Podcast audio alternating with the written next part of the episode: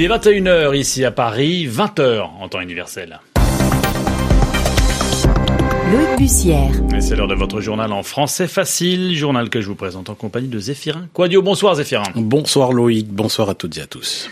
À la une, la suite des auditions publiques aux États-Unis sur fond de procédure de destitution visant Donald Trump, le président américain qui dénonce toujours une tentative de coup d'État. Les explications dans un instant. Et puis les pro-démocratie qui ne désarment pas à Hong Kong. La police, elle, continue le siège de l'université polytechnique. Nous nous intéresserons euh, également dans cette édition à une exposition qui mêle street art et politique, celle d'un artiste yéménite qui a dévoilé une fresque géante ce matin à Paris. Les explications en fin de journal.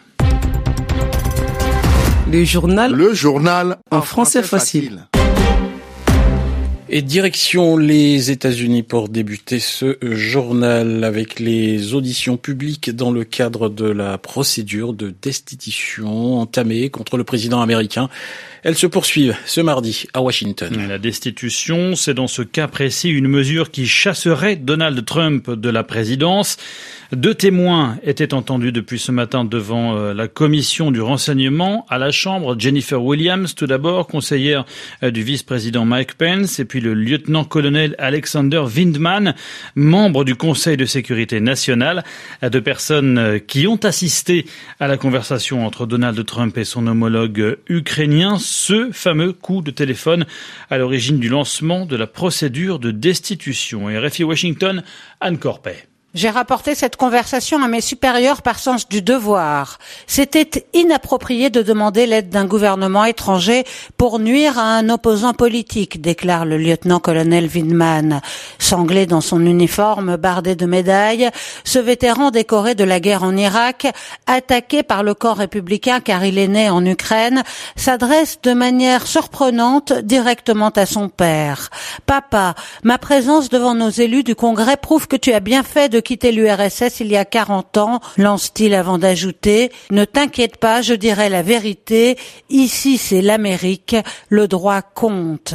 Dans la salle, des applaudissements éclatent. C'est la première fois depuis le début de la procédure qu'une audition est ainsi saluée. Pour Alexander Widman, il n'y a aucune ambiguïté. Le président américain a bien exigé de son homologue ukrainien qu'il ouvre une enquête sur Joe Biden. Mais les républicains, eux, ne sont pas convaincus.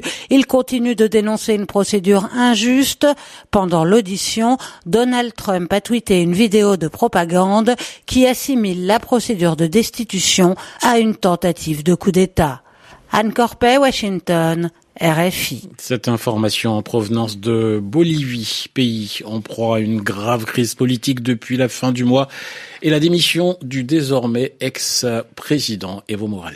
Une personne a, été tuée et plusieurs blessés près de La Paz aujourd'hui dans des affrontements entre des manifestants et l'armée bolivienne qui dégageait une raffinerie bloquée par des partisans d'Evo Morales, lesquels partisans exigent depuis son départ la démission de sa remplaçante Janine Agnès. Ça se passe également hein, sur le continent sud-américain, au Nicaragua, pays frappé par une crise politique et sociale depuis avril 2018. Manifester est devenu désormais dangereux cela peut même entraîner des peines de prison pour terrorisme. Et face à cette situation, alors que des centaines de personnes détenues lors de manifestations sont incarcérées, eh bien le seul moyen de protester, c'est d'occuper un temple, en l'occurrence une église.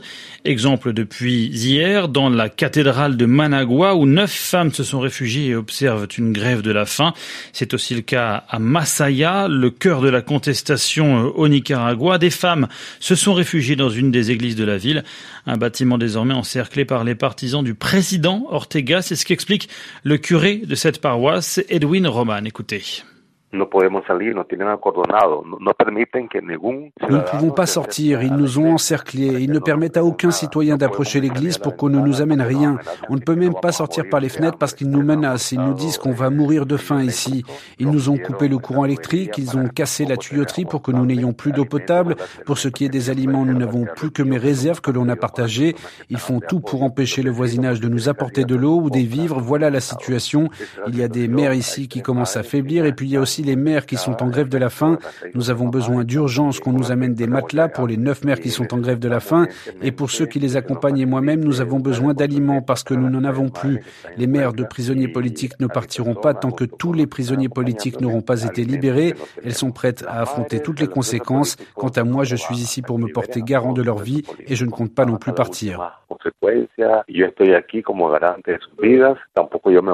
Voilà le propos d'Edwin Roman, le curé de la paroisse de Masaya au Nicaragua. Il répondait à Asbel Lopez. Dans l'actualité également, le Liban, Liban où le Parlement a dû renoncer ce matin pour la deuxième fois à se réunir en séance plénière. Les députés étaient notamment censés examiner une loi d'amnistie générale pour les manifestants euh, qui les ont empêchés d'accéder au Parlement. Cette loi pourrait exonérer des personnes condamnées ou soupçonnées de corruption, un des fléaux dénoncés par le mouvement de contestation qui agite le pays depuis plus d'un mois. Et puis ces autres manifestations, tout d'abord en Iran, où plus de 100 personnes pourraient avoir été tuées dans le mouvement de protestation déclenché vendredi. Et à l'origine de ce mouvement, une hausse du prix de l'essence. Amnesty International dénonce ce soir, je cite, un recours à la force létale contre des rassemblements pacifiques. Amnesty qui souligne que le bilan euh, véritable pourrait être bien plus élevé que le chiffre qu'elle peut fournir. Aucun bilan officiel n'a été pour l'instant donné. RFI, 4 h et 6 minutes à Hong Kong où les regards sont toujours tournés hein, vers euh, l'université polytechnique euh, dans laquelle des manifestants sont retranchés depuis hier soir. L'établissement est encerclé avec à l'intérieur une centaine de personnes qui continuent leur action malgré les appels à se rendre et les menaces de Pékin. D'où l'intervention d'enseignants de cette université qui ont tenté en fin d'après-midi de les convaincre de quitter les lieux. Écoutez, Oh Chung-man, il est professeur en ingénierie des matériaux au sein de l'établissement.